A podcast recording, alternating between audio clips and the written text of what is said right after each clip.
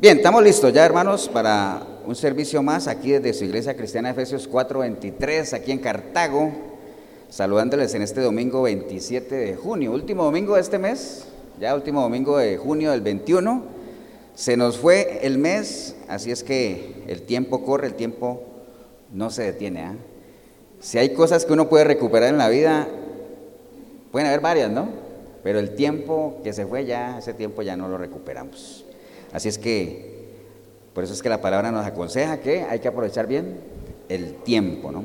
Y eso es lo que vamos a hacer en este tiempo, en esta hora. Así es que darle la bienvenida a todas las personas que nos acompañan a través de este video y a la iglesia que hoy también está aquí acompañándonos, ¿no? Así es que en aras de aprovechar el tiempo, vayamos todos a la palabra, busquen sus Biblias, el libro de Mateo, Evangelio de Mateo, capítulo 22. Evangelio de Mateo, capítulo 22. Ya sí San Mateo, pero mejor no lo dije. Mateo, capítulo 22. Usted también ahí en el video busque Evangelios, Mateo 22. Y vamos a leer un versículo, aunque tenganlo ahí marcadito, ¿no? Vamos a leer el versículo 29, pero tenga ahí Mateo 22 ahí por, por si las moscas. ¿Estamos, hermanos? ¿Usted en el video está listo? Bien, dice la palabra en el Evangelio de Mateo, capítulo 22, el verso 29. Dice, entonces respondiendo Jesús, les dijo, erráis ignorando las escrituras y el poder de Dios. Padre, te damos gracias en este día por la oportunidad que tenemos como iglesia, como miembros de tu cuerpo, como hermanos, como congregación, de poder reunirnos en este lugar, Señor, que por tu misericordia has dispuesto para que podamos hacerlo en torno a tu palabra, que es lo más importante, Señor, porque si la palabra no estuviera aquí presente, es lo mismo que decir que tú no estarías presente, entonces la presencia nuestra sería en vano, ¿no? O sea, ¿para qué? Reunirnos aquí simplemente para cantar a un Dios que, no esté no tiene sentido, ¿no? Entonces, entendemos, sabemos que tú estás aquí con nosotros, Señor, y como tú estás aquí, nos disponemos con todo nuestro ser, espíritu, alma y cuerpo, para escucharte a través de tu palabra, Señor. Te damos gracias, Padre, en el nombre precioso de Cristo Jesús. Amén. Pueden tomar asiento, hermanos.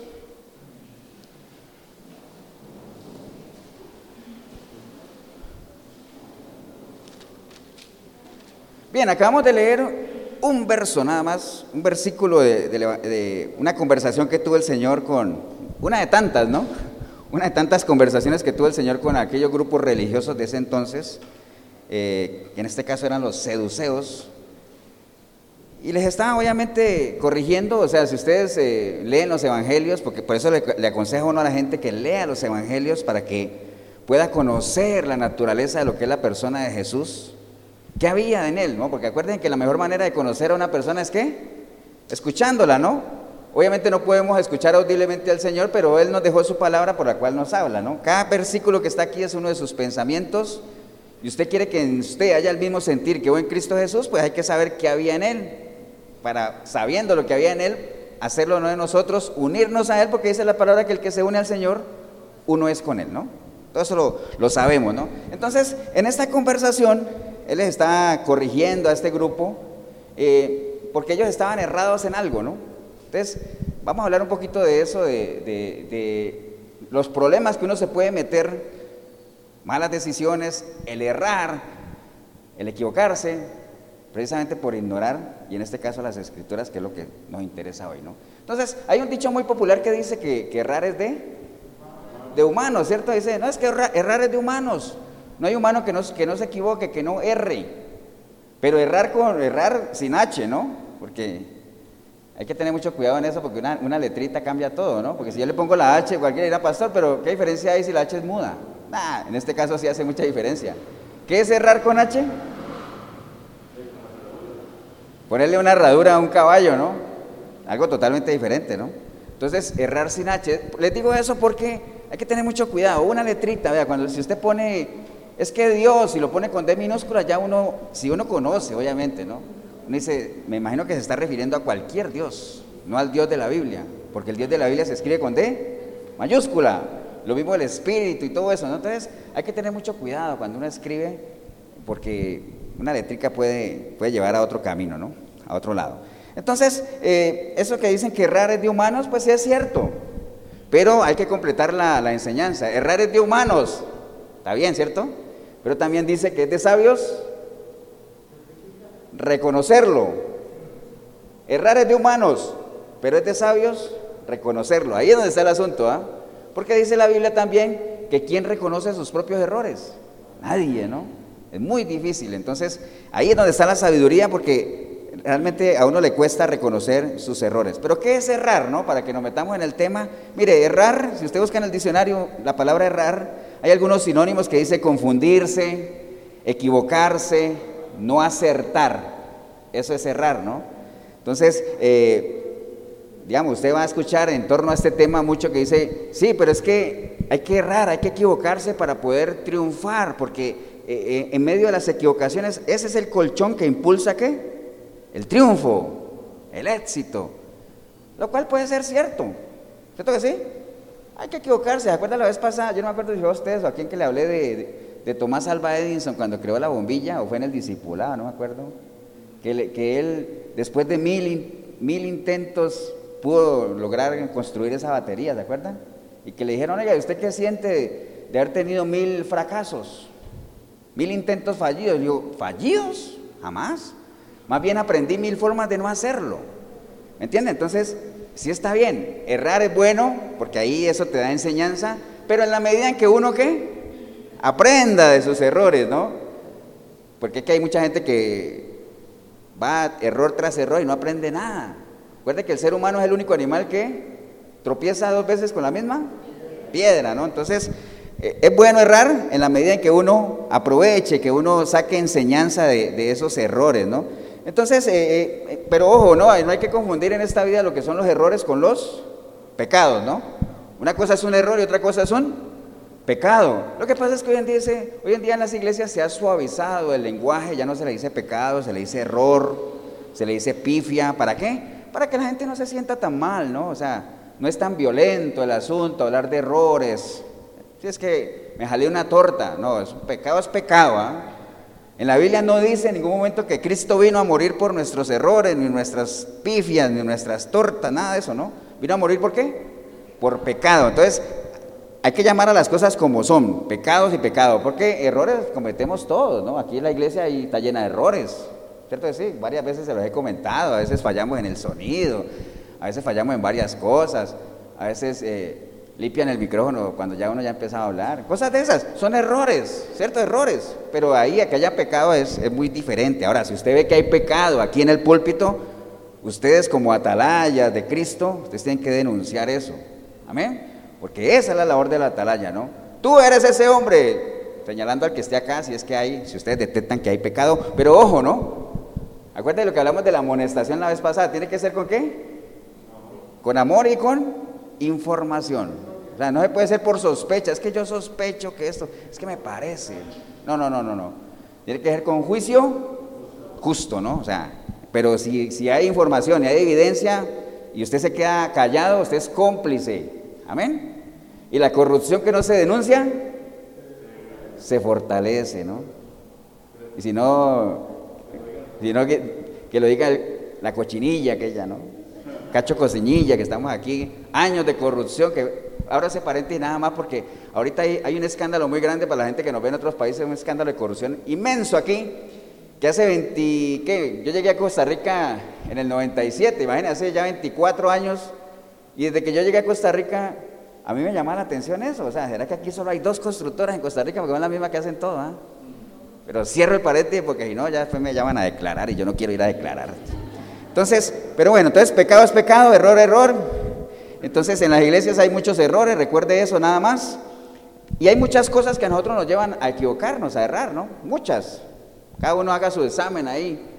Por ejemplo, a uno lo puede llevar a equivocarse que el impulso, el carácter, la falta de paciencia, el enojo, muchas cosas te pueden llevar a, que te a que erres, a que te equivoques, amén. Pero el Señor menciona aquí una que es muy importante, la que vamos a estar hablando hoy. ¿Cuál es? Él les dijo, ustedes están errando, ¿por qué? Porque ignoran. Entonces, el ignorar es algo que lo puede llevar a uno a qué? A equivocarse, ¿no? ¿O a usted no les ha pasado que uno a veces toma una mala decisión y dice, ay, si hubiera sabido. ¿De? Porque dice que el que no sabe es como el que qué? Como el que no ve, ¿no? Y no hay nada más peligroso que andar sin ver, ¿no? Sin ver, o sea, aunque yo conozco más de un ciego que camina mejor que, más de uno que ve, ¿no? Pero bueno, ese es otro tema. Entonces, eh, el Señor aquí menciona ese tema importantísimo de errar, ¿no? Entonces, el errar tiene dos connotaciones también. Porque recuerde, cuando usted lee algo de la palabra, la recomendación siempre cuál es? No se quede con lo primero que lea, con lo primero que entienda, ¿no? Hay que, ¿qué es lo que uno debe hacer con un texto? Bueno, escudriñarlo, pero ¿qué más? Meterlo en el contexto, ¿no? Para poder entender. Porque si uno saca el texto del contexto, lo que está buscando es un pretexto. Eso ya lo saben, hemos cinco años repitiendo eso, imposible, ¿no? Entonces, el errar tiene dos connotaciones, entonces no nos quedemos solamente con eso, ¿no? Yo me acuerdo eh, cuando nosotros teníamos el programa de radio allá en, Urbano, hacían muchas preguntas a la gente. Y en medio de esto, de lo que es que la gente se queda con lo primero que lee y no, no investigan un poco. Por ejemplo, a nosotros nos hacían una pregunta la vez pasada que decía, Pastor, yo creo que la Biblia, la Biblia confunde. Dice, ¿por qué? Porque imagínese usted que el Señor dice en la Gran Comisión, vayan y hagan discípulos, ¿cierto? Y bautícenlos en el nombre de quién? Del Padre, del Hijo y del Espíritu Santo. Está bien, ¿no? Pero más adelante viene Pedro y dice, bautícelos en el nombre de Jesucristo. Entonces, ¿qué, pastor? ¿En nombre de quién eh, bautizamos? ¿En el nombre del Padre, del Hijo y del Espíritu Santo? ¿En el nombre de Jesús? ¿Al fin qué? Entonces, ante esas cosas, pues uno debe meter todo en un contexto y decir, bueno, esto lo dijo Jesús y esto lo dijo Pedro, ¿ah? ¿A quién le hago caso? Bueno, ¿quién tiene más autoridad? Bueno, lo que dijo el Señor. ¿Me entiendes? Si es que hay algo en qué pensar y no es que se contradiga, y no que Pedro lo decía en otro contexto también. Entonces, así hay, muchas cosas, ¿no? No sé qué con lo primero que interprete. Acuérdate, varias veces le he contado lo de la aguja y el camello, o que uno le decían que el Señor subió al cielo y se sentó a la derecha del Padre, ¿se acuerdan? Entonces uno en su mente finita, con la información que tiene, dice, se imagina ya arriba en el cielo un gran trono y, Dios ahí con la barba blanca que se lo describen a uno y una sillita un poco más pequeña ahí a la derecha y entonces Jesús subió y, y ¡plum! se sentó. Eso es lo que uno se imagina aquí, ¿cierto? Sí. Pero eso no, no tiene nada que ver con eso, ¿no? No tiene nada que ver, ¿por qué? Porque si uno dice, se sentó a la derecha del Padre, si el Padre tuviera derecha, quiere decir que tiene izquierda. Y si tiene derecha e izquierda, quiere decir que hay un límite que define uno del otro y Dios no tiene límites, porque Dios es Dios, ¿no? Entonces no tiene nada que ver. ¿Qué quiere decir sentarse a la derecha de alguien? ¿Qué quiere decir sentarse a la derecha de alguien? Eso, Jorito, es que antes me salía por acá, Jorito, ahora me está, me está confundiendo ahorita. O sea, sentarse a la derecha es tener autoridad. ¿Quién se sienta a la derecha del rey? La reina, ¿no? Ah, entonces, ¿la reina qué? Se le ha dado autoridad. Entonces, cuando dice subió al cielo y, se sentó a la derecha, o sea, le fue retribuida qué? Su autoridad. Pero eso es otra interpretación. Entonces, no se quede, lo que les, digo todo eso para qué? No se quede con lo primero que usted lee la palabra. Investigue un poquito, averigüe qué quiere decir esa palabra y todo eso, ¿no? Entonces, nada más, eso es parte del qué? Del escudriñar, acuerde, escudriñar. Entonces, la palabra errar tiene dos connotaciones. Y tenemos que ver cuál es la que más sirve ahí. Entonces, una de ellas es no saber algo. Eso es ignorar. Digo, errar es eso, ¿no? Cuando uno, digo, ignorar tiene dos connotaciones. Uno es que no saber algo. Eso es ignorar, ¿cierto así? Y la otra es, que yo por aquí la tenía, dice, no hacer caso de una cosa o fingir no tener conocimiento de ella. Eso es ignorar también. ¿Ustedes no han visto cuando ustedes le están diciendo algo a alguien que te está escuchando y hace caso omiso de eso? Entonces dice, me ignoró. ¿Cierto? Entonces, dos connotaciones. No saber algo es ignorar. Y lo otro es que, aún sabiéndolo, hacer caso omiso, ¿cierto? Hacer caso omiso. Todas las dos son ignorar. Entonces, eh, de hecho, una persona sabia, una persona que es sabia, eh, lo que hace en cierta medida es, de todo lo que está viendo es parte de la sabiduría es eso, es ignorar o, desechar aquello que no me, no, me, hace fuerte, que no me edifica, ¿no? Por eso es que Pablo decía, eh, decía que todo me es lícito, ¿se acuerdan? Todo me es lícito, pero no todo conviene. Todo me es lícito, pero no todo edifica. Como quien dice, yo puedo ver todo, pero hay algunas cosas que decido más bien ignorarlas. ¿Cierto así? Entonces así es, ¿no? Entonces es parte de la sabiduría, ¿no? Entonces, como les decía, las iglesias pues están llenas de, digamos, de errores que uno comete algunas veces por ignorar y algunas veces la gente por omitir, ¿no? Yo no sé si alguna vez yo les comenté un caso de, del carro mío que estaba botando el líquido del freno por una llanta, ¿no? ¿Se acuerdan? Una vez, hace tiempo se los conté. Y voy a poner esa ilustración porque quiero, quiero, quiero que saquemos una enseñanza de eso. Una vez yo creo que venía para Cartago, cuando veníamos los sábados a las reuniones de mujeres, y cuando yo veo que la llanta derecha de adelante estaba, pero todo el líquido de freno afuera. ¡Wow! Entonces, claro, cuando uno ve que el líquido está afuera, entonces uno lo que hace como buen mecánico, volver a llenar el tarro del líquido, ¿sí no? Al rato estaba otra vez vacío. Entonces lo llevé al del primer mecánico que vi, sacó la llanta, lo vio y dijo, no, ese carro hay que hacerle todo, hay que cambiarle el disco, hay que, bueno, carísimo todo. Entonces me fui a, una, ver una segunda opinión, un supuesto amigo de mi cuñado, ese ni, quitó la llanta, nada más metió la mano y dijo, no, este carro ya que carísimo también. Entonces más bien decidí dejar el carro quieto, nos vinimos en bus y todo ese asunto, y el lunes siguiente lo llevé al del mecánico que siempre me ve el carro, el que lo conoce. Bajó la llanta, eh, no me acuerdo qué fue lo que me dijo que era, porque como yo ignoro, yo me considero un ignorante de la mecánica, ahora es pena, yo conozco dos cosas del carro, nada más, dónde le echo el agua y dónde le echo el aceite. Nada más. Entonces, como el hombre sí conoce el carro y sabe la trayectoria, dice, no, ta, ta, ta, le hizo una cosa ahí, baratísimo el, arreglo, y me quedó bueno. Entonces, les digo eso ¿por qué? Porque como yo era ignorante, digo, todavía sigo siendo ignorante de, la mecánica, entonces ahí hay dos enseñanzas que, que, uno puede sacar. Lo primero es que uno no debería ser ignorante en esas cosas, uno debería saber lo mínimo por lo menos, ¿no? Si un carro me bota agua, ¿por qué puede ser, no? Porque, yo, porque eso está al alcance de uno, ¿cierto? Los que tenemos carro, usted que tiene carro, no va a decir que uno no busca en internet líquido de freno y te dice, vea, puede ser esto, esto, esto y esto. ¿Cierto que sí? Entonces hay que tener información. ¿Es una ignorancia qué? Que uno escoge, ¿cierto que sí? Eso es lo primero. Y la otra enseñanza, ¿sabe cuál es? Que hay que saber a quién acudir. Uno no puede abrir su corazón a cualquiera. apliquémonos en la vida personal, ¿no? A veces uno se arrima a un mal árbol. Que buen árbol se arrima, buena sombra le cobija, dice por ahí un refrán. Pero si usted se arrima a un mal árbol, mala sombra le va a cobijar, ¿no? Ahora, ¿por qué sucede eso, hermanos? Por muchas razones, ¿no? Hay muchas razones. ¿Se acuerda lo que decía Pablo cuando él iba a mandar a Timoteo? Él decía esto, póngale cuidado. Él decía, le voy a mandar a Timoteo, ¿se acuerda que alguna vez lo leí también? Y decía, pues a ninguno tengo yo. ¿Se acuerda que una vez les dije que él mandaba a Timoteo siempre porque era el único que él tenía? No tenía nadie más. Pues a ninguno tengo yo del mismo ánimo y que tan sinceramente se interese por las cosas, porque todos buscan lo suyo propio y no lo que es de Cristo Jesús. Entonces, ¿por qué sucede eso? Porque todo el mundo va detrás de lo suyo, ¿no? Todo el mundo va a ver a quién le da en la cabeza, ¿no? Todo el mundo va viendo a ver quién es más ignorante de quién para ver a quién le doy más duro. Porque recuerde que el que es ignorante es esclavo de aquel que sabe algo, ¿no? El que no lee es esclavo del que lee. Entonces, por eso no escoja ser ignorante. Por eso la palabra dice, ¿hasta cuándo van a amar a la simpleza, hombre? No amen la simpleza, sálganse de ahí. ¿Estamos hermanos? Pero bueno, regresemos a lo que nos interesa ya después de, estos minutos que les, que les abría el corazón con el carro. Pero bueno, el carro está bien ya.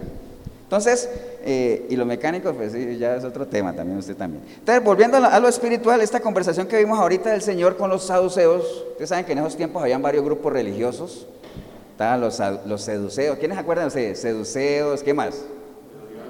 ¿Los heredianos? Ah, herodianos. Herodianos, los fariseos, allá en Escriba, varios grupos religiosos. ¿Se acuerdan que, yo les he contado varias veces que había algo que los caracterizaba a esos grupos? ¿Qué pasaba con, entre ellos? ¿Qué pasaba? Ellos no eran amigos, ¿cierto no? Se detestaban, ellos no podían caminar juntos, pero cuando llegó el Señor, ahí sí se unieron. Ah, igualito a la política hoy en día, ¿no?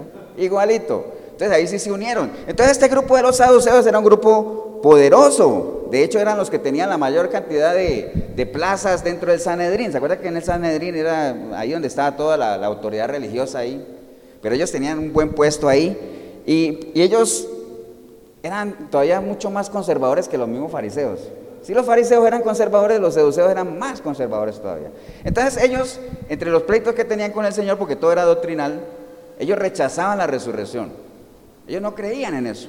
De hecho, esa conversación que viene ahí, y les voy a leer la historia más atrás, si quieren síganla conmigo ahí, vaya un poquito más atrás del versículo 23. Pues estamos en el 29, vamos al 23. ¿Por qué el Señor les decía a ellos que estaban equivocados? Mire, Dice, en aquel día vinieron a él los seduceos, que es lo que estamos hablando, que dicen que no hay resurrección, y entonces le preguntaron al Señor diciéndole, maestro, Moisés dijo que si alguno muere sin hijos, su hermano se casará con su mujer y levantará descendencia a su hermano. Hubo pues entre nosotros siete hermanos. El primero se casó y murió, y no teniendo descendencia dejó su mujer a su hermano. De la misma manera también el segundo, el tercero hasta el séptimo. O sea, murieron. Después de todo murieron, y, y después del séptimo murió también la mujer. Entonces dice, en la resurrección pues, ¿de cuál de los siete será ella mujer, ya que todos la tuvieron, no? Entonces ahí donde el Señor le dice, el Señor les dijo, bueno, es que ustedes están errando, ¿por qué? Porque ignoran las escrituras y el poder de Dios. Dice, porque en la resurrección ni se casarán, ni se darán en casamiento, sino que serán como los ángeles de Dios en el cielo.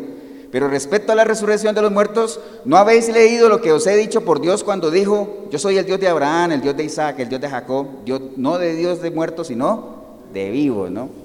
Entonces yo le vinieron con esa historia al Señor y él por eso les digo, ustedes están ignorando las escrituras. Ahora, eso que les decía el Señor a ese grupo de que ignoran las escrituras no era de que no supieran, porque acuerden que estos grupos religiosos, si algo les caracterizaba que era, que desmenuzaban toda la escritura, ¿no? Letra por letra, la analizaban, la revisaban y todo. Entonces ellos conocían. Pero qué, entonces, ¿en qué, ¿en qué connotación de ignorar se estaban yendo? En la otra, ¿no? Estaban más bien haciendo caso omiso, ¿no? Porque ellos conocían ahí. Y están hablando de eso, de que el hermano, imagínense, siete hermanos que murieron, imagínense, esta mujer es peor que la viuda negra, ¿no? Y entonces van al cielo. Entonces, este, este es un pasaje también que uno, uno saca cuando le dice, dice el Señor que allá no nos vamos a casar, que vamos a ser como ángeles. Hay otro pasaje donde dice que allá no va a haber tristeza. Entonces, eso más o menos las cosas que uno une para decir, entonces según eso nosotros no vamos a tener memoria allá, ¿no? ¿Por qué no vamos a tener memoria? Porque ni va a haber tristeza, ni va a haber nada. Entonces, por ahí más o menos saca uno eso. Pero esa era la conversación que se estaba dando con ellos. Esta gente no creía ni en la resurrección, no creían en cosas espirituales, no creían en demonios, no creían en ángeles, no creían en nada de eso, ¿no? Entonces, por eso vino el caso de, del Señor que viene y los corrige, pero generalmente eran grupos que hacían caso omiso porque sí conocían, sí conocían, ¿no? Entonces, eh, vamos, a, vamos a ver algunos peligros que hay, el, el de que nosotros ignoremos.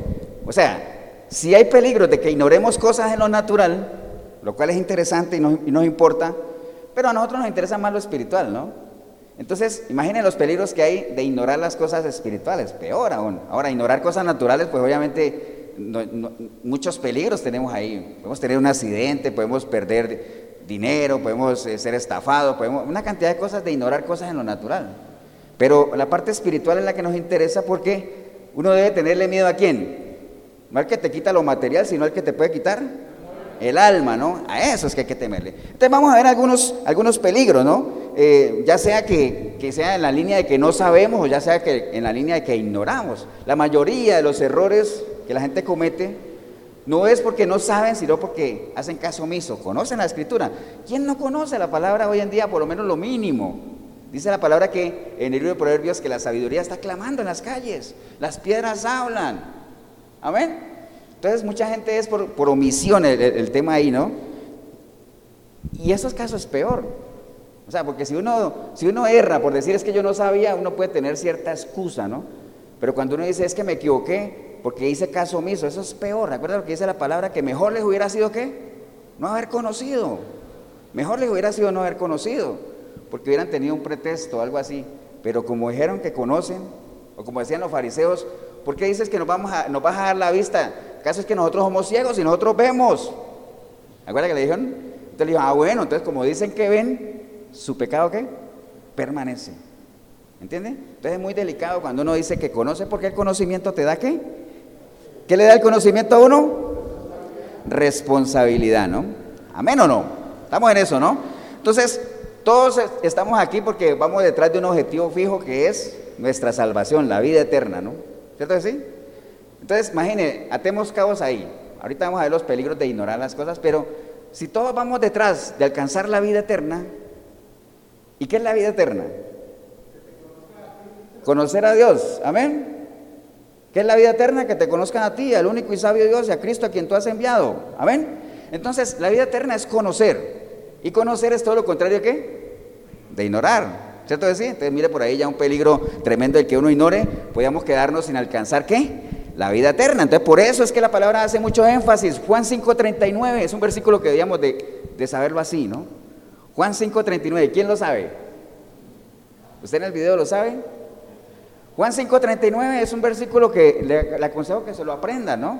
Porque dice Juan 5.39, escudriña las escrituras, porque a vosotros os parece que ahí está la vida eterna, y ellas son las que dan testimonio de mí. Entonces, es un consejo, escudriña las escrituras, ¿por qué? Porque si las escudriñas vas a conocer a Dios. ¿Y qué pasa si conozco a Dios? Pues esa es la vida eterna. Que te conozcan a ti, al único y sabio Dios. ¿Me entiende? Entonces hay que escudriñar las escrituras. O el consejo que Pablo le daba a Timoteo. Pablo le daba a Timoteo en 2 de Timoteo 3:15. Dice, y que desde la niñez has sabido las sagradas escrituras, las cuales, te pueden hacer sabio para la salvación por la fe que es en Cristo Jesús. Ojo, yo esta pregunta que les voy a hacer. Mira lo que Pablo le decía a Timoteo, ¿no? Desde niño has conocido las escrituras, ¿no? Que te pueden hacer sabio. Amén. ¿Por qué le dijo que te pueden hacer sabio y no le dijo que te hacen sabio? ¿Por qué? ¿Por qué? Es continuo, puede ser, pero eh, ¿cómo dice? Es verdad, pero no es preciso, algo por ahí que decía un amigo nuestro. ¿Por qué? A ver, ¿por qué Pablo le decía a Timoteo, tú desde niño has conocido las escrituras y ellas te pueden hacer sabio? Y no le dijo, ellas te hacen sabio. ¿Por qué? Bueno, se las escudriñaban. Eso, Mauricio. Porque es una decisión. La escritura a ustedes, a usted en el video, la escritura te puede hacer sabio. Te puede, si tú lo decides. Amén. Es una decisión personal, ¿no? Ahí está. La sabiduría está ahí. Pero es una decisión personal el que yo decida qué que la escritura me haga sabio. Porque dice la palabra, dice la palabra misma que la palabra al más simple lo hace sabio, ¿no? Estamos hermanos ahí, ¿no? Entonces por eso es una decisión personal. Ahora, porque si no, imagínense, todo el pueblo cristiano sería sabio. Si fuera así, ¿cierto? Pero todos sabemos que si algo caracteriza al pueblo cristiano, ¿qué es? Que ignoran las escrituras. ¿Cierto que sí? Aquello que está escrito que dice que el pueblo perece por falta de conocimiento, eso es algo que, se cumplió, se cumple y se seguirá cumpliendo. ¿Por qué? Porque no hay una decisión firme de la gente de qué? De conocer las escrituras. Ahora, hay gente que perece por falta de conocimiento. Pero ¿sabe qué es lo peor? Mucha gente perece con conocimiento. Las iglesias grandes, esas mega iglesias están llenas de gente que conoce palabra, amén. Pero siguen pereciendo siguen ahí caminando cautivos, ahí detrás de otras cosas, siguiendo hombres, siguiendo doctrinas terrenales, tienen conocimiento, pero ¿qué pasa? Siguen pereciendo, siguen caminando cautivos. ¿Estamos hermanos o no? Entonces, de hecho, estos líderes religiosos obviamente eh, no les interesa, la mayoría de líderes no les interesa que la gente conozca precisamente por eso, ¿no? Porque si la gente hiciera lo mínimo, escudriñar las escrituras, estar seguros de, lo, de aquello que dicen amén, a lo que, a lo que se dice amén, mucha gente saldría de, más de una iglesia, ¿no? Mucha gente saldría de, hecho. De, hecho, eh, en Primera de Corintios, se lo voy a leer nada más, si quiere anote la cita, en Primera de Corintios, capítulo 2, verso 6, Pablo hace referencia precisamente a, los líderes de ese entonces, ¿no? Y él dice esto, Pablo dice en Primera de Corintios 2, 6, Primera de Corintios 2, 6 dice, Pablo dice, sin embargo hablamos de sabiduría entre los que no han alcanzado madurez y sabiduría no de este siglo, ni de los príncipes de este siglo que perecen, mas hablamos sabiduría de Dios en misterio, la sabiduría oculta, la cual Dios predestinó antes de los siglos para nuestra gloria, la que ninguno de los príncipes de este siglo conoció, porque si la hubieran conocido, nunca habrían crucificado al Señor de la gloria. Mire que en ese, en entonces, esos grupos religiosos, por más que conocían la palabra, porque la conocían, ellos ni siquiera se dieron a la tarea de, de ver las señales que el Señor mostró, ¿no? De ver cómo las profecías se iban cumpliendo en la persona de Él, sino que simplemente ni le dieron el beneficio de la duda, simplemente lo tacharon y lo etiquetaron como qué? Blasfemo, impostor, ¿entiende? De hecho, el mismo día que el Señor leyó Isaías, que dijo, delante de ustedes se ha cumplido esta profecía, de una, blasfemo, pero nadie se tomó el tiempo de decir, bueno, ¿este quién es? o sí, sí dijeron, ese no es el hijo de José. ¿Será que de Jerusalén sale algo bueno? No puede salir algo bueno, pero es que es hijo de un carpintero, no puede ser el Mesías, ¿me entienden? Entonces, yo no sé qué idea tenían cuando todo eso estaba escrito, pero bueno, ese es otro, ese es otro tema, ¿no? Entonces, ni siquiera le dieron el beneficio de la duda, básicamente porque ellos eh, perdían en medio de, ese, de, eso de tanta letra, ahí donde se cumple lo que Pablo también decía, que la mucha letra, ¿qué? Mata, ¿no? La mucha letra mata si es que no se interpreta, si es que no se le da sentido al verdadero espíritu de la enseñanza. ¿Se acuerdan los, pleitos que el Señor tenía con los fariseos, lo del mosquito y el camello, ¿se acuerdan?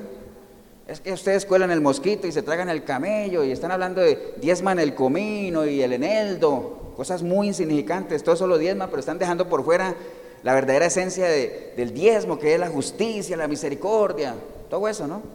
Entonces ellos se iban muy a la rigidez y eso les impedía realmente ver más allá. Pero bueno, algunos, algunos peligros del ignorar las escrituras, porque recuerden, ¿no? El ignorar las escrituras es una decisión personal, ¿no? Cada uno decide ignorar. Hay muchas otras cosas que ignoramos, porque todos somos ignorantes, amén o no. Levanten la mano los ignorantes. Todos. De seguro que hay algo que usted ignora. Por ejemplo, yo no sé cómo poner a funcionar un transbordador espacial. Yo soy un ignorante de eso, ¿cierto? Ahora, que yo resuelva esa ignorancia en mí es bien complicado, ¿no? Porque, imagínense, no está a mi alcance eso, aunque podría leer, pero eso no está a mi alcance. Pero la palabra sí está al alcance de nosotros. Entonces, el ignorar las cosas bíblicas es una decisión personal. Ahora, no vamos a saber todo, porque la palabra es una fuente que inagotable, o sea, no lo vamos a saber. Pero lo que sepamos, Asegurémonos de que nosotros lo entendemos y lo vivimos. Bueno, entonces, ignorar las escrituras, un primer peligro es que nos conduce a qué? A una desviación doctrinal. Es lo primero, ¿ah? Entonces, si nosotros ignoramos las escrituras, vamos a caer presa de cualquier doctrina, ¿no? Vamos a hacer lo que la palabra menciona de que vamos a ser fluctuantes y que vamos a ser llevados por cualquier qué? Por cualquier viento, por cualquier ventarrón, cualquier eh, chiflón, como le llaman ahí en el argot popular, cualquier cosa nos, lleva de aquí para allá. Entonces nos vamos a desviar fácilmente en cualquier doctrina que nosotros estemos cayendo ahí, ¿no? Recuerda lo que les dije ahorita, hay mucha gente que tiene conocimiento, pero como van por aquí para allá, no están sembrados sobre la roca que es Cristo, entonces van para donde los lleven, ¿no? Para donde los lleven. Entonces andan nada más con, el oído atento a ver qué escuchan, ¿no? Por eso la recomendación siempre es escudriñe la escritura, escudriñe, no se trague tanta fábula, tanto cuento que le venden, tantas doctrinas nuevas que han salido que no tienen nada que ver con la doctrina de Jesucristo. Tanta cosa, ¿no? Entonces, ese es el primer peligro del ignorar las escrituras. Por eso Juan 16, 13 dice que es el Espíritu Santo el que nos guía a dónde? A toda verdad. ¿Y cuál es la verdad? Cristo. ¿Cuál es la verdad? Juan 17, 17 dice, tu palabra es verdad, ¿no? Y la palabra de Dios son lo mismo, ¿ah? Entonces, ese es el primer peligro de ignorar las escrituras, que nos vamos a desviar, ¿qué? Doctrinalmente. Nos vamos a salir de la doctrina de Cristo y por eso es que dice la palabra que el que se extravía de la doctrina de Cristo no lo tiene a él ni al Padre, o sea, se salió, ¿no? Entonces, hay que conocer las escrituras. Es lo primero, amén. ¿Estamos, hermanos? Ahora, otro peligro, ¿cuál es? Si ignoramos las escrituras, nosotros vamos a tener, vamos a ser emocionalmente dependientes. Porque acuérdense lo que les dije ahorita, ¿no? Que el que no lee es esclavo de aquel que lee, ¿no? Ahora, si el que lee tiene un corazón sano de enseñarte, está bien, pero la mayoría de las veces no es así. El que sabe un poquito más trata de ver cómo manipula las cosas, ¿para qué? Para controlarte, ¿no? Para controlarte. Entonces vamos a ser emocionalmente, ¿qué? Dependientes. Entonces, como uno ignora las escrituras, uno cree que tiene la necesidad de que estén orando por uno a toda hora lo cual es bueno, ¿no? Porque el poder del cristiano está en la oración y todo lo que hemos hablado. Pero si usted no ignorara las escrituras, usted sabría que la oración más poderosa es la suya. Que usted es el que tiene una relación personal con el Señor. Si uno no ignorara las escrituras, uno sabría que uno no tiene por qué andar siguiendo qué? Señales, ¿cierto o no? Porque si usted conociera las escrituras, usted sabría que la palabra dice que uno no debe seguir señales, sino que las señales qué? Seguirán al que cree. Amén. Eso lo sabría uno si es que uno conociera las escrituras. ¿Qué más? Bueno, lo que venden en las iglesias y todo eso de la unción y la empujada y, la, sanidad interior sí está bien, pero eso de, que hay que hacer una, algo extra para quitarte lo que la sangre de Cristo no te pudo limpiar. Eso, si usted conociera las escrituras, sabría que la sangre de Cristo es suficiente, que la sangre de Cristo no tiene poder para cubrirte, sino para limpiarte. ¿Tú quieres cobertura? ¿Quieres protección? ¿Qué necesitas? ¿Qué necesita uno si realmente uno quiere protección? Porque a uno le dicen que la sangre de Cristo te cubra, te proteja, te resguarde, ¿cierto sí? Si uno conociera las escrituras, sabría que la sangre de Cristo no es para eso. Si uno quisiera que algo lo cubra, que algo lo proteja, que algo lo guarde, en vez de la sangre de Cristo, ¿qué necesita? Que es lo mismo que la presencia de quién? Del Espíritu Santo, ¿no? El Espíritu de Dios, de Cristo, de Dios mismo. Eso sí, pero eso es conociendo las escrituras. ¿Estamos, hermanos? ¿Amén o no? Entonces recuerde, la ignorancia lo hace a uno esclavo. Ahora, ¿en qué me puedo basar yo? Y piensen ustedes, si yo les digo a ustedes que la ignorancia me esclaviza, bíblicamente, ¿cómo podría respaldar eso? Dice, es que si usted ignora las escrituras, usted es un esclavo. Ah, sí, ¿por qué? Claro, la palabra lo dice. ¿Dónde lo dice? Piénselo. ¿Va bien, Melissa? Bueno, ya Melissa la, la pegó. Yo digo que la ignorancia me esclaviza, ¿cierto así? ¿Por qué? Porque hay un versículo en la palabra que dice que a mí lo que me hace libre, ¿qué es? ¿Qué me hace libre? La verdad, ¿cierto que sí? Pero no la verdad y no conocer la verdad. Entonces, pero yo cómo hago para conocer la verdad? ¿Qué tengo que hacer?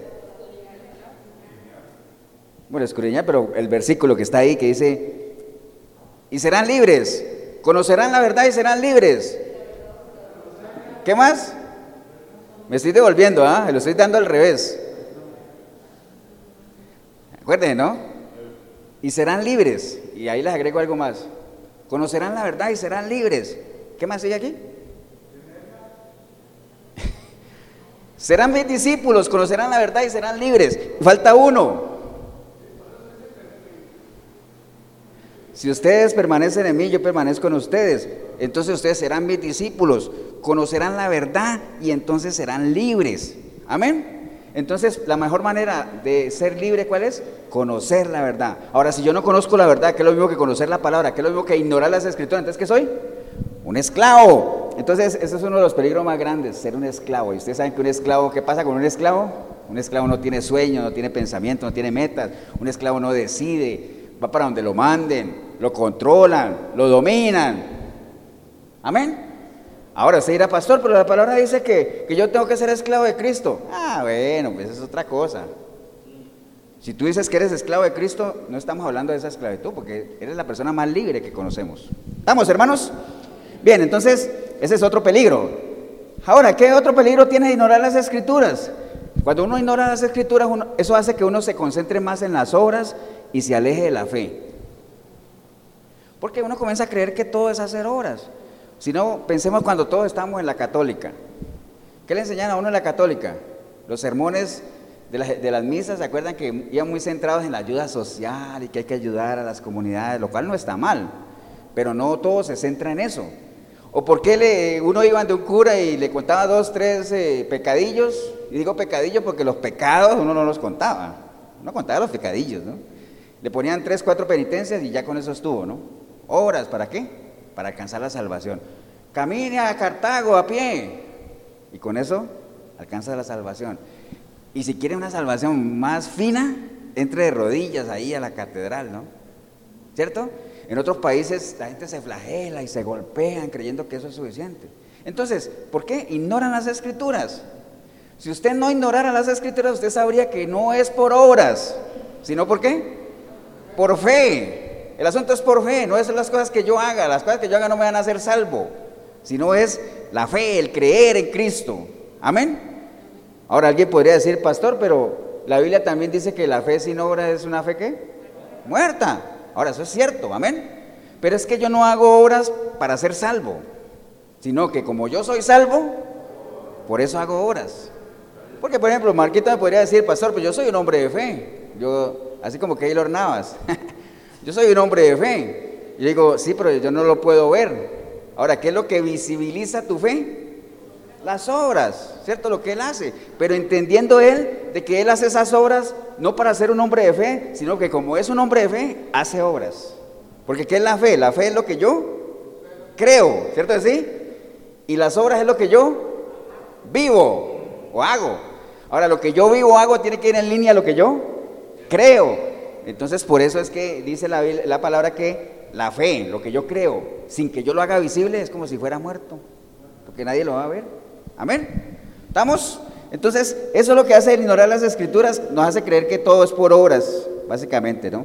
Y ahora, otro, otro peligro del ignorar las escrituras es que nos vuelve qué? ¿Cómo se vuelve? Cómo, cómo se llama cuando uno habla de un Dios que no conoce? Lo hace a uno religioso. Amén. ¿Ustedes se acuerdan cuando Pablo fue a Atenas?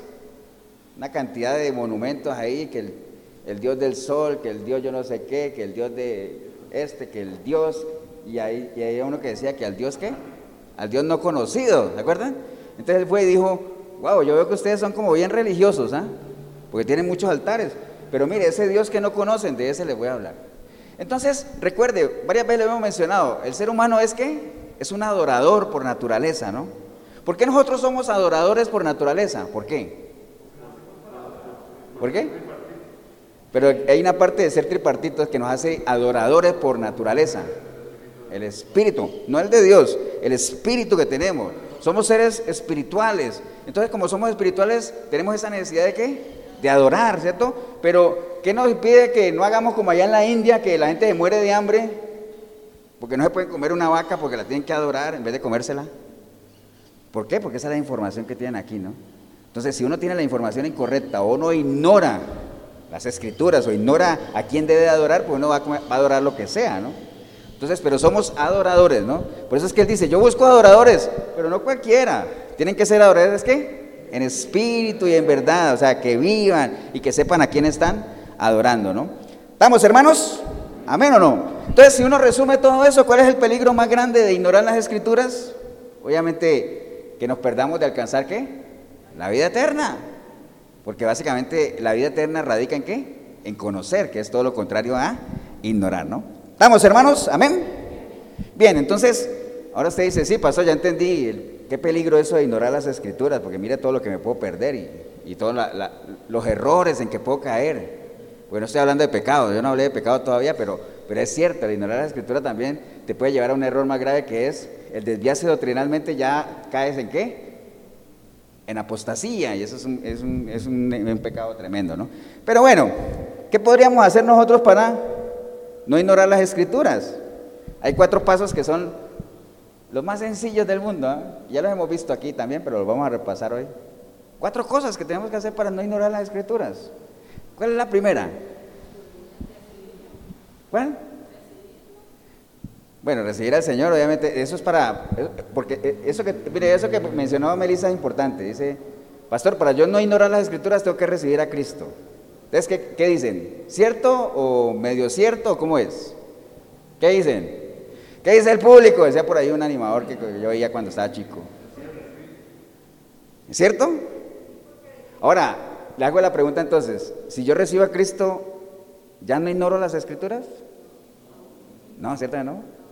Es, es, parte de, es un buen punto de partida, pero el recibir a Cristo no te garantiza que tú vas a conocer las escrituras. Es más, ni te garantiza que tú vas a renovar tu mente. Porque después de que uno recibe a Cristo viene Efesios 4:22, ¿no? Despójate de lo que era, renueva tu mente, vístete la nueva criatura, pero es algo que tengo que hacer yo, o la nueva criatura por lo menos. Amén. Entonces, ¿qué es lo primero? Vean, asumiendo obviamente, estamos hablando de alguien que ya le entregó su vida a Cristo, porque si alguien no le ha entregado su vida a Cristo, si alguien no le ha entregado su vida a Cristo, ¿qué le importa si no le las escrituras o no? ¿Cierto que sí? Pensemos cuando nosotros no le hayamos entregado nuestra vida a Cristo. ¿Nos importaba si conocíamos la Biblia o no? No nos importaba. ¿Cierto que no? Estamos en medio de una religiosidad y Dios conoce mi corazón y lo cual es cierto, pero qué peligroso es. Y si uno, por lo menos, eso que acabo de decir, si uno pensara y entendiera en eso de que Dios conoce mi corazón, qué miedo, ¿ah? Ah, que Dios conoce mi corazón. ¿Acuerdan del rey aquel que le dijo, arregla tu casa que vas morir? Que él dijo, Señor, aquí estoy. Aquí está. Escuriña, tú conoces mi corazón, Señor, y sabes que yo he caminado conforme a ti, todo lo que ya saben, y al final Dios le dio 15 años más. Pero imagínense que uno vaya del Señor y dice, aquí estoy, Señor, tú conoces mi corazón. ¿Nos animaríamos a hacer eso? ¡Wow! Es una responsabilidad tremenda, ¿no? Pero entonces, volviendo al tema, para no ignorar las escrituras, y aplíquelo a cualquier cosa, ¿qué es lo primero que tenemos que hacer? ¿Ah? Decidirlo, desearlas. Créeme, Jorgito, que yo a veces deseo una hamburguesa y si no voy y la compro, sigo con hambre. Pagar el precio, escudriñar, por ahí anda. Pero ¿sabe qué es lo primero que tenemos que hacer para no ignorar las escrituras? Leerlas. Leerlas. Es lo primero, ¿ah? Es lo primero, es lo básico. Ahora, no es suficiente tampoco, pero hay que empezar por ahí, hay que leerlas. Amén, hermanos. Entonces, leerlas. Por eso es que eh, eh, el Señor siempre nos dice, y de hecho les voy a leer, a, anote nada más el verso en el libro de Deuteronomio, Deuteronomio 17, 18, anote la cita. Deuteronomio 17, 18, esto que les voy a leer se repite en varias partes de la palabra. ¿Por qué? Porque es un interés. Recuerde, estamos hablando de un Dios al que no, que no está jugando a las escondidas, que le interesa que tú lo conozcas, que no ignores las escrituras. ¿Para qué? Para que no erres, para que no te equivoques. Deuteronomio 17, 18 dice, y cuando se siente sobre el trono de su reino, entonces escribirá para sí en un libro una copia de esta ley, del original que está al cuidado de los sacerdotes levitas. Dice, y lo tendrá consigo y leerá en él todos los días de su vida para que aprenda a temer a Jehová su Dios, para guardar todas las palabras de esta ley, de estos estatutos, para ponerlos por obra, para que no se eleve su corazón sobre sus hermanos, ni se aparte del mandamiento a diestra ni a siniestra, a fin de que se prolonguen sus días en su reino, él y sus hijos en medio de Israel. ¿Entiende? Eso que acaba de leer, usted por allá lo ve en el libro de Josué cuando dice, y no apartarás de tu corazón este libro, que yo no ¿me acuerdan? Y lo leerás a tus hijos, a los hijos de tus hijos, y lo pondrás en los portales de tus puertas. ¿Me entiende? Porque es importante que nosotros estemos leyendo la palabra. Ahora, ahí cabe una pregunta. ¿La estamos leyendo? Esa es una buena pregunta. ¿Cuántas veces estamos leyendo la, Biblia al día? ¿Cuánto tiempo? Mire, le voy a dar un dato, una estadística de esas que uno ve por ahí, de lo que uno debería leer la palabra, o por lo menos revisar la Biblia en el día, ¿no? ¿Acuerda que, que hay esa analogía con los famosos celulares? ¿Ustedes cuántas veces creen que una persona consulta el celular en el día. ¿Cuántas veces? Tiene un número, pues. 200. Ay, mil veces, Melissa. No abras tu corazón. Bueno, el caso es que son muchas veces, ¿cierto? Pero en promedio anda por ahí como en 200 veces, digamos así, porque habrá gente que sí, mil veces, ¿ah? Pero en promedio más o menos se dice que una persona ve el celular cada 10 minutos más o menos. Ese es el promedio. ¿eh? Ahora, ¿usted imagina que uno viera la Biblia cada 10 minutos? Tremendo, ¿ah? Pero eso es, ahora, si uno hiciera con la Biblia lo que hace con el celular, que uno va manejando y se le quedó el celular y hasta que la, hasta que la llanta chilla, ¿ah? uy, se me quedó el celular y, hasta que da una vuelta así como, o sea, más de uno se pone rápido y se pone también furioso, ¿ah? Pero cuando le queda la Biblia a uno, nada.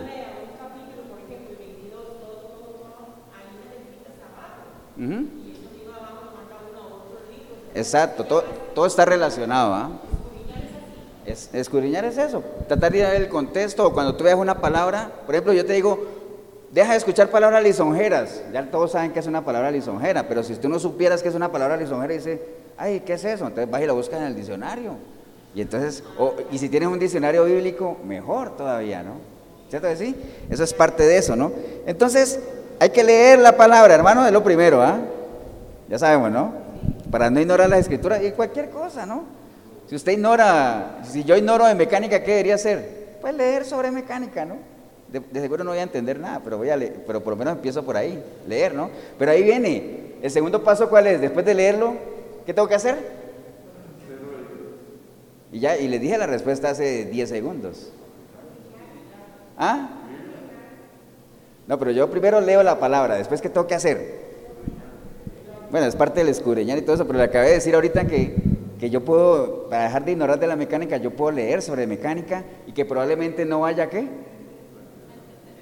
No vaya a entender nada. Entonces, y, si no entiendo nada, no gane nada. Entonces, después de yo leer la palabra, ¿qué tengo que hacer?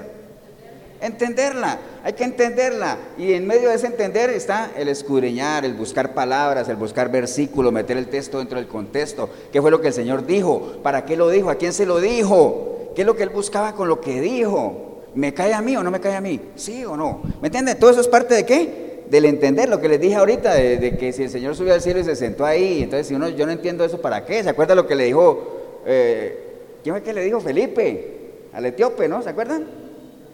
que le dijo, oye, tú estás leyendo ahí Isaías, estás entendiendo lo que le dice. Pues que si no hay nadie que me explique. Entonces él se sentó a explicarle y después de que le explicó cómo terminó la historia, cómo terminó el etíope, bautizado, ¿cierto así? Entonces imagínense, hay que entenderlo, porque si no entendemos, estamos fritos, hermano. Amén o no. Es clave eso de entender, entender, entender. Por eso es que varias veces el Señor tenía sus pleitos con los fariseos por lo mismo, porque ellos no entendían. Una vez el hermano en un pleito se acuerda de que cada rato se mantenían viendo a ver si el Señor hacía cosas en los días de reposo. Y le, hacían reclamo, mira, tus discípulos no se lavan las manos y recogen las espigas en el día de reposo y que yo no sé qué, ¿se acuerdan? Que cada rato los tenía que cuadrar y decía, ustedes, ustedes no entienden, realmente no, no, saben cuál es el espíritu de la enseñanza, el espíritu de la ley. ¿Acaso fue el día de reposo hecho para el hombre o el hombre para el día de reposo? ¿Ustedes entienden eso? ¿Entienden? Entonces, después de leerlas hay que entenderlas, porque si no las entendemos, no hacemos nada. Hay una canción de Dani Berrío que dice que la gente necesita entender lo que Dios está hablando. ¿La han escuchado? La gente necesita entender lo que Dios está hablando, ¿no? está bien, tenemos que saber lo que Dios habla, pero más importante es entender, entender lo que Dios habla, ¿no? ¿Estamos hermanos? ¿Amén o no? Bien, después de leerlas y entenderlas, ¿qué debería yo hacer? Bueno, ese es el cuarto. Pero hay algo, ¿se acuerda cuando en Ageo que, el consejo a la gente era, es la palabra que viene ahí, decía, tal en vuestros caminos. Y que hay otro versículo que dice, tal de día y de noche en ella. Meditar, ¿no? Hay que meditar. Porque acuerde que es meditar, ¿no? ¿Qué es meditar? analizar un tema, estudiarlo, ¿para qué? Para sacar conclusiones y con base en eso tomar decisiones, eso es meditar. Entonces yo tengo que leer la palabra, tengo que entenderla y después tengo que meditar en ella, porque son consejos que la palabra da, ¿no? ¿Y cuándo tengo que meditar en ella? De día y de noche, en todo momento, o sea, estar pensando en la palabra. Cuando yo pienso en la palabra y, y si yo pienso en la palabra es como si estuviera pensando en quién? en Dios mismo, porque Dios y su palabra no son. Y si yo hablo con la palabra y yo me, hago preguntas sobre ella, ella me responde, eso se llama qué? Orar, ¿no? Y eso es lo que habla la Biblia de orar sin cesar, ¿no? Si yo estoy hablando con el Señor y, su palabra y que, que, no entienda algo y trato de interpretarle, ¿qué me está queriendo decir? porque yo no necesito que Dios me hable audible. Cuando yo tengo cuestionamientos o cosas, dudas por la palabra y escudriño, y interpreto el mensaje y saco la enseñanza, ya el Señor me habló. Amén. Eso es hablar nada más. Entonces tengo que meditar en ellas, meditarlas.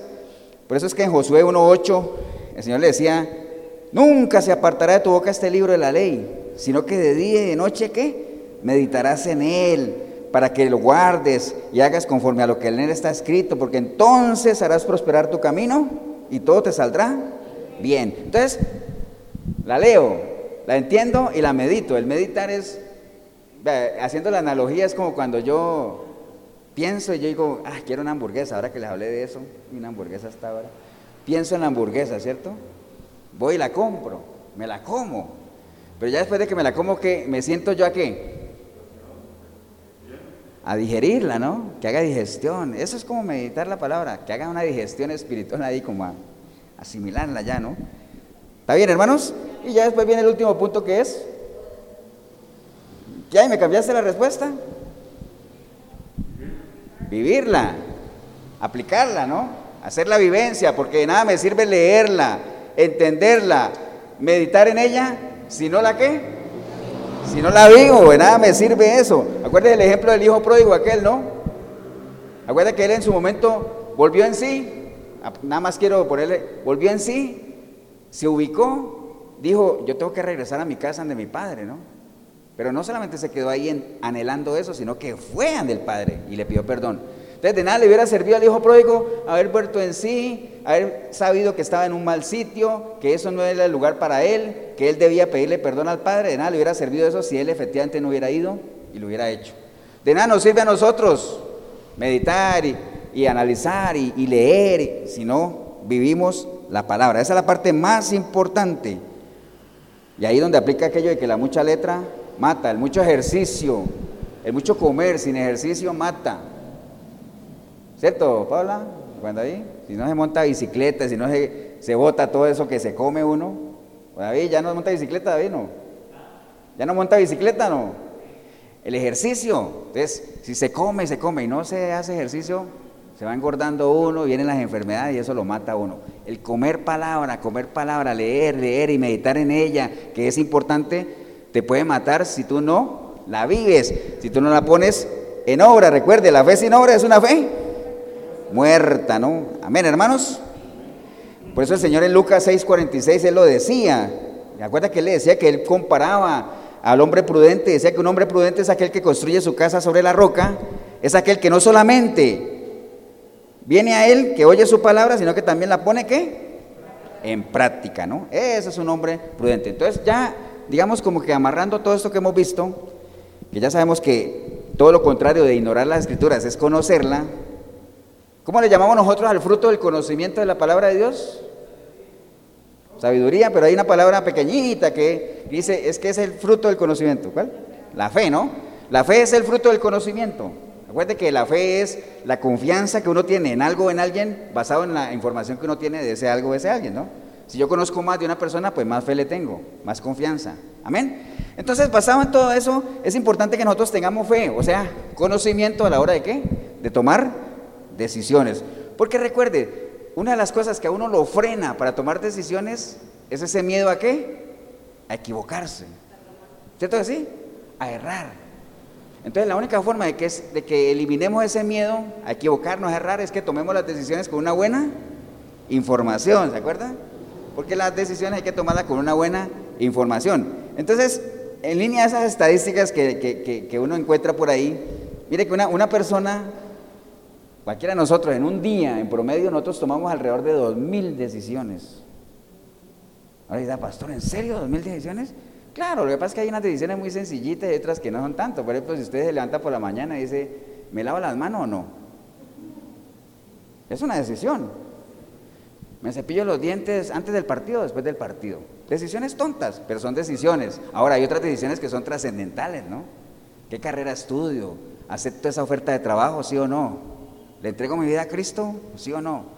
¿Me entiendes? Son decisiones ya trascendentales, pero en general uno toma toda esa cantidad de decisiones y entendiendo lo importante que son las decisiones, porque son las que marcan tu vida, pues asegurémonos de que tomamos las decisiones con una buena información, ¿cierto que sí? Eso tenemos que hacerlo. Ahora, conociendo las escrituras, pues uno debería decidir con mayor certeza, ¿no? Porque las escrituras nos, dicen de todo, cualquier tema, aquí está. Amén. Por eso el Señor siempre desde el principio lo dijo, pongo delante de ustedes los dos caminos, el bien y el mal, la vida y la muerte, escoge tú. Eso sí, te aconsejo que escojas la vida y que escojas el bien. ¿Para qué? Para que prospere todo lo que hagas. Amén. Entonces, e, eso es lo importante que hacer. O sea, el problema, como les decía ahorita, es que el pueblo cristiano pues ignora las escrituras, la mayoría de la gente eh, le ha costado por decisión propia, obviamente, salir de, esa simpleza, de esa ignorancia. Entonces, sabiendo eso, caben dos preguntas para nosotros aquí y para en general para, para el pueblo de Dios. Hay dos preguntas que están en la palabra. Una de ellas está en el Salmo 14.2. Anote nada más la cita porque para, que, para ir terminando. En el Salmo 14.2 dice la palabra que Jehová miró desde los cielos sobre los hijos de los hombres para ver si había algún entendido que lo buscara. Entonces, una pregunta que hace decir, ¿será que habrá algún entendido que me esté buscando? ¿Me entiende? Ya nosotros sabemos que una cosa es conocer y otra cosa es entender, ¿no? Ya sabemos, por eso es que él habla de qué? Habla de entendido, ¿no? Tiene que, ¿Qué es un entendido? Vea, un entendido es una persona que tiene grandes conocimientos de una materia específica, especialmente de una rama determinada de la ciencia, la técnica o el arte. Algunos sinónimos de un entendido es sabio, docto, perito, experto, diestro, hábil. ¿Me entiende? Entonces, para hacer cualquiera de esas cosas se necesita más allá del conocimiento. ¿Cierto sí? O sea, yo puedo conocer algo, pero cuando ya soy un doctor, un experto, ya soy una persona que entendida. Entonces, en las cosas de Dios, por eso él dice, ¿será que habrá algún entendido que me esté buscando? Porque él sabe que si nosotros somos meros creyentes, sabiendo lo mínimo, en medio de nuestra simpleza espiritual, ignorando las escrituras, pues no somos entendidos. Entonces, en línea de eso, él dirá, ¿habrá por lo menos alguien, algún entendido que me ande buscando aquí? Alguien que haya trascendido de, esa simpleza a ser un entendido, ¿no? Entonces, esa es una pregunta que cae ahí. A como vamos va a ser complicado, ¿no? Por eso es que dice que el remanente es pequeño. Y por eso la puerta ancha es, por ahí se va la mayoría. Porque cuando Él venga o esté mirando, dice, ah, sí, mira, los entendidos son pocos. Recuerde, ¿quién decide si somos entendidos o no? Nosotros mismos. Amén. Pero hay otra pregunta que está en Lucas 18:8, que dice la palabra: Cuando venga el Hijo del Hombre, ¿hallará fe en la tierra? ¿Qué quiere decir eso? Cuando venga el Hijo del Hombre, ¿será que habrá alguien? Recuerde que la fe es el fruto del conocimiento, ¿no? Cuando venga el Hijo del Hombre, ¿será que habrá alguien que lo conozca, que lo conozca. Recuerde que se están levantando generaciones que no conocen a Dios, ¿no? Amén. Cada vez son más. O por lo menos conocen a un Dios hecho a su medida, ¿no?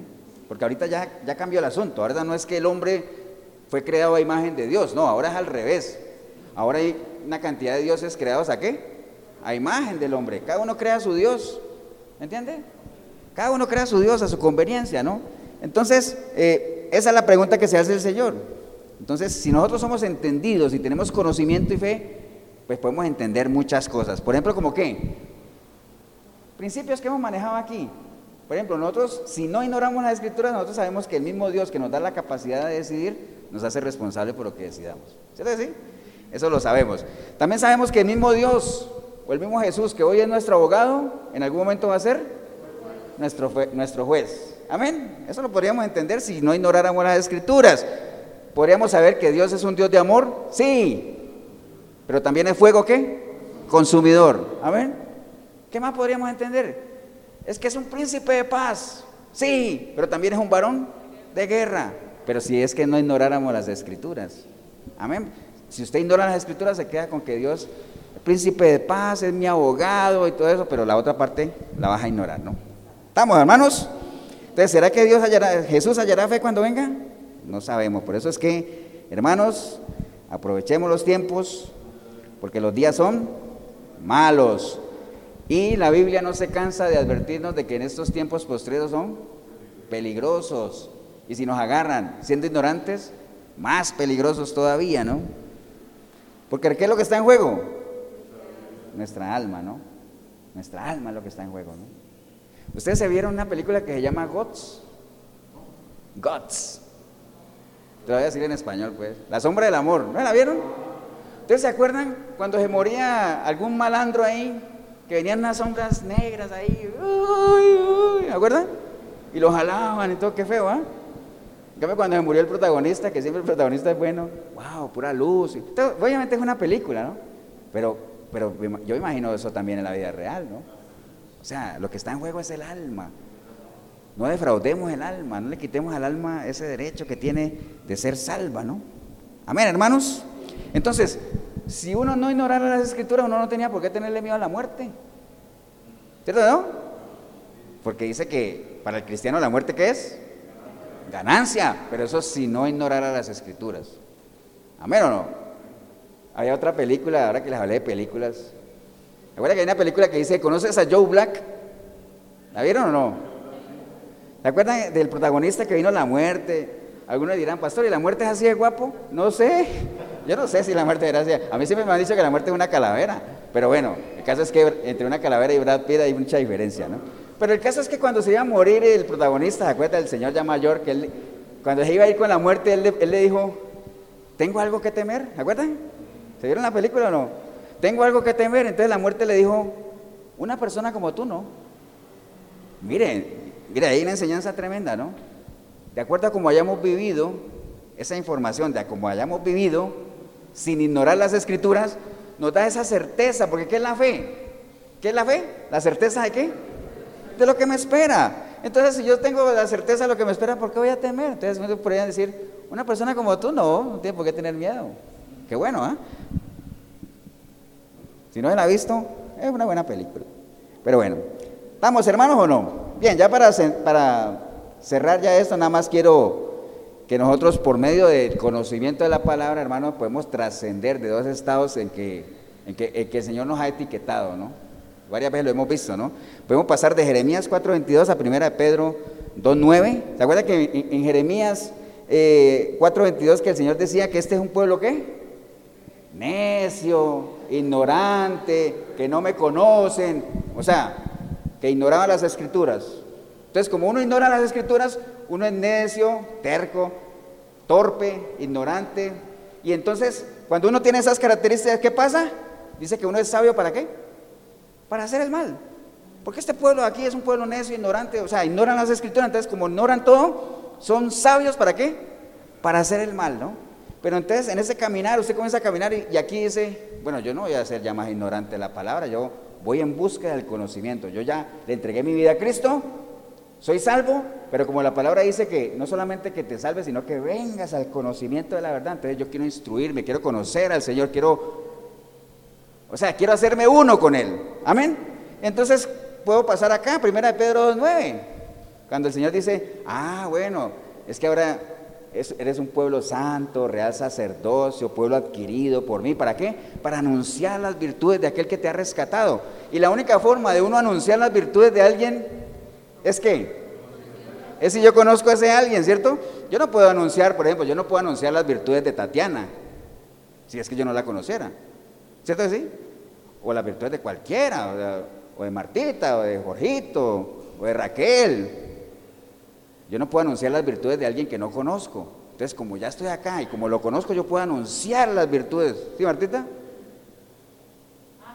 Ah, pensé que, pensé que me iba a preguntar algo. Entonces,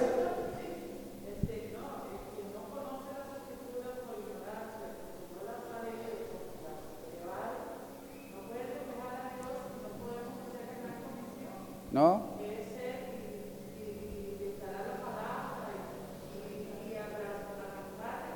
Sí, correcto. Entonces, acuerden aquello, ¿no? Sin fe es imposible agradar a Dios. Ahora, si era pastor y, entonces tengo que aprenderme toda la Biblia. No. ¿Sabe cuál fue el consejo que le dio Pablo a Timoteo? Enséñales. Y, y, me parece debería estar preguntando, viendo a Timoteo, diciéndole, ¿pero qué les enseño? Y entonces diciendo de Pablo dice, pues enséñale lo que has aprendido. Enséñale lo que has aprendido, eso sí, sabiendo de quién lo has aprendido. Amén o no. Todos sabemos de quién hemos aprendido, amén. Entonces nada nos puede impedir no solamente leer las escrituras, entenderlas, meditar en ellas y haciéndolas vivencia, podemos enseñar a otros a que hagan lo mismo y dejen de estar siendo un pueblo ignorante, sabios para hacer el mal y más bien se conviertan en alguien que pueda anunciar las virtudes de aquel que los ha rescatado. Amén, hermanos. Pónganse de pie, vamos a darle gracias a Dios. Padre, te damos gracias en este día. Gracias por, tu palabra, Señor, que es la que cada vez que leemos aquel verso donde dice que, aquella, que la palabra es la que nos, nos, anima, nos exhorta, nos prepara, nos nutre, nos capacita para toda buena obra. Cada vez que lo leemos suena muy bonito, pero cada vez que nos metemos en ella, cada vez que la entendemos, cada vez que dejamos que ella sea la que, la que nos marque las pisadas, porque ella es lámpara a nuestros pies, es otro, otro precio, es otro, otro tema, digamos, si, el pueblo cristiano en general hiciera al menos eso de escudriñar las escrituras, yo creo que estaríamos viviendo otro nivel de cristianismo, ¿no? Todos en general, nos falta meternos mucho más en la palabra, Señor. Pero si hoy hubiera una persona, por lo menos, alguien aquí en el video, aquí en la iglesia, que usted hoy ha entendido decir, sí, pastor, me falta, me falta el paso cero, ya usted dio el paso uno, dos, tres y cuatro, leer, entender, meditar en ella, aplicarla, Sí, está bien, pero me falta el paso cero. Yo no le he entregado mi vida a Cristo. Estoy totalmente apartado. Todo lo que usted habló es nuevo para mí, es totalmente desconocido. Es más, yo he tratado de leer la palabra, pero no puedo, ni la entiendo. Y, está bien, así es, porque no tiene la capacidad, ¿no? Necesitamos el Espíritu Santo porque Él es el que nos da testimonio de lo que lo que sea es, cierto, amén. Y Él es el que nos guía. a toda verdad. Así es que, si ese es el caso suyo, hombre o mujer, ahí en el video, aquí en la iglesia, que hoy usted ha, ha entendido que realmente usted necesita entregarle su vida a Cristo, usted necesita en su vida marcar un antes de Cristo y un después de Cristo, hoy es el día. Así es que ahí donde está, dígale, Señor Jesús, en este día he escuchado tu palabra, Señor, y, y hoy entendí que todas las decisiones que he tomado, en ninguna me ha ido bien, Señor. Y hoy entendí que es simplemente porque he hecho caso omiso a los consejos que mucha gente me ha dado, de que te dé la oportunidad de obrar en mi vida, de que me acerque a ti, de que te conozca. Todo eso lo he ignorado, Señor, aunque yo sé que tú lo has venido repitiendo, de que el bien del hombre está en ti, que apartados de ti no podemos hacer nada. Todo eso lo he ignorado, Señor. He hecho caso omiso, lo he escuchado, pero ya no quiero más, Señor.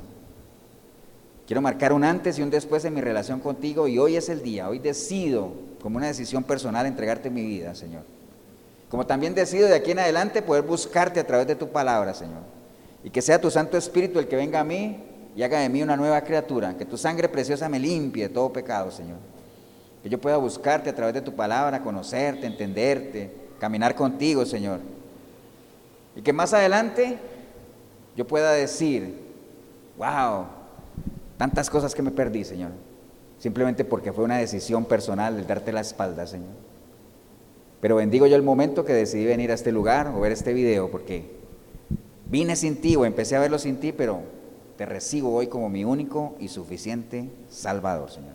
Te doy gracias en el nombre precioso de Cristo Jesús. Amén y amén. Damos un aplauso, hermano.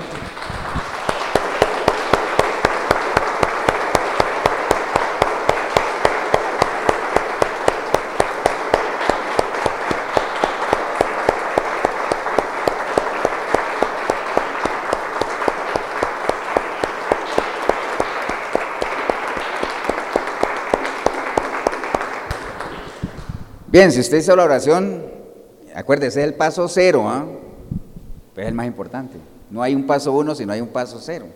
Entonces, de aquí en adelante ya usted, lo que le aconsejo es, métase a la palabra, pero eso sí, si te metes solo y te quedas ahí, pueden haber cosas que no vayas a entender. Cuando el Señor, eh, ¿se acuerda que el Señor está con los discípulos y Él les iba a lavar los pies y ellos decían, pero qué, ¿por qué vas a hacer eso? Entonces el Señor les dijo, hay muchas cosas que ahorita ustedes no van a entender, pero más adelante las van a entender. Pero entonces qué bueno es que, metas ahí, pero que busques ayuda, congrégate en una iglesia sana, una iglesia sanita, donde te, te, estimulen, te ayuden, te impulsen a qué? A meterte en la palabra, a conocer la palabra, a instruirte ahí, ¿no? Y si en algo nosotros le podemos ayudar, la iglesia de Efesios 4:23 en Cartago, costado norte de las ruinas, centro comercial El Dorado, todos los domingos, 10 de la mañana nos reunimos aquí.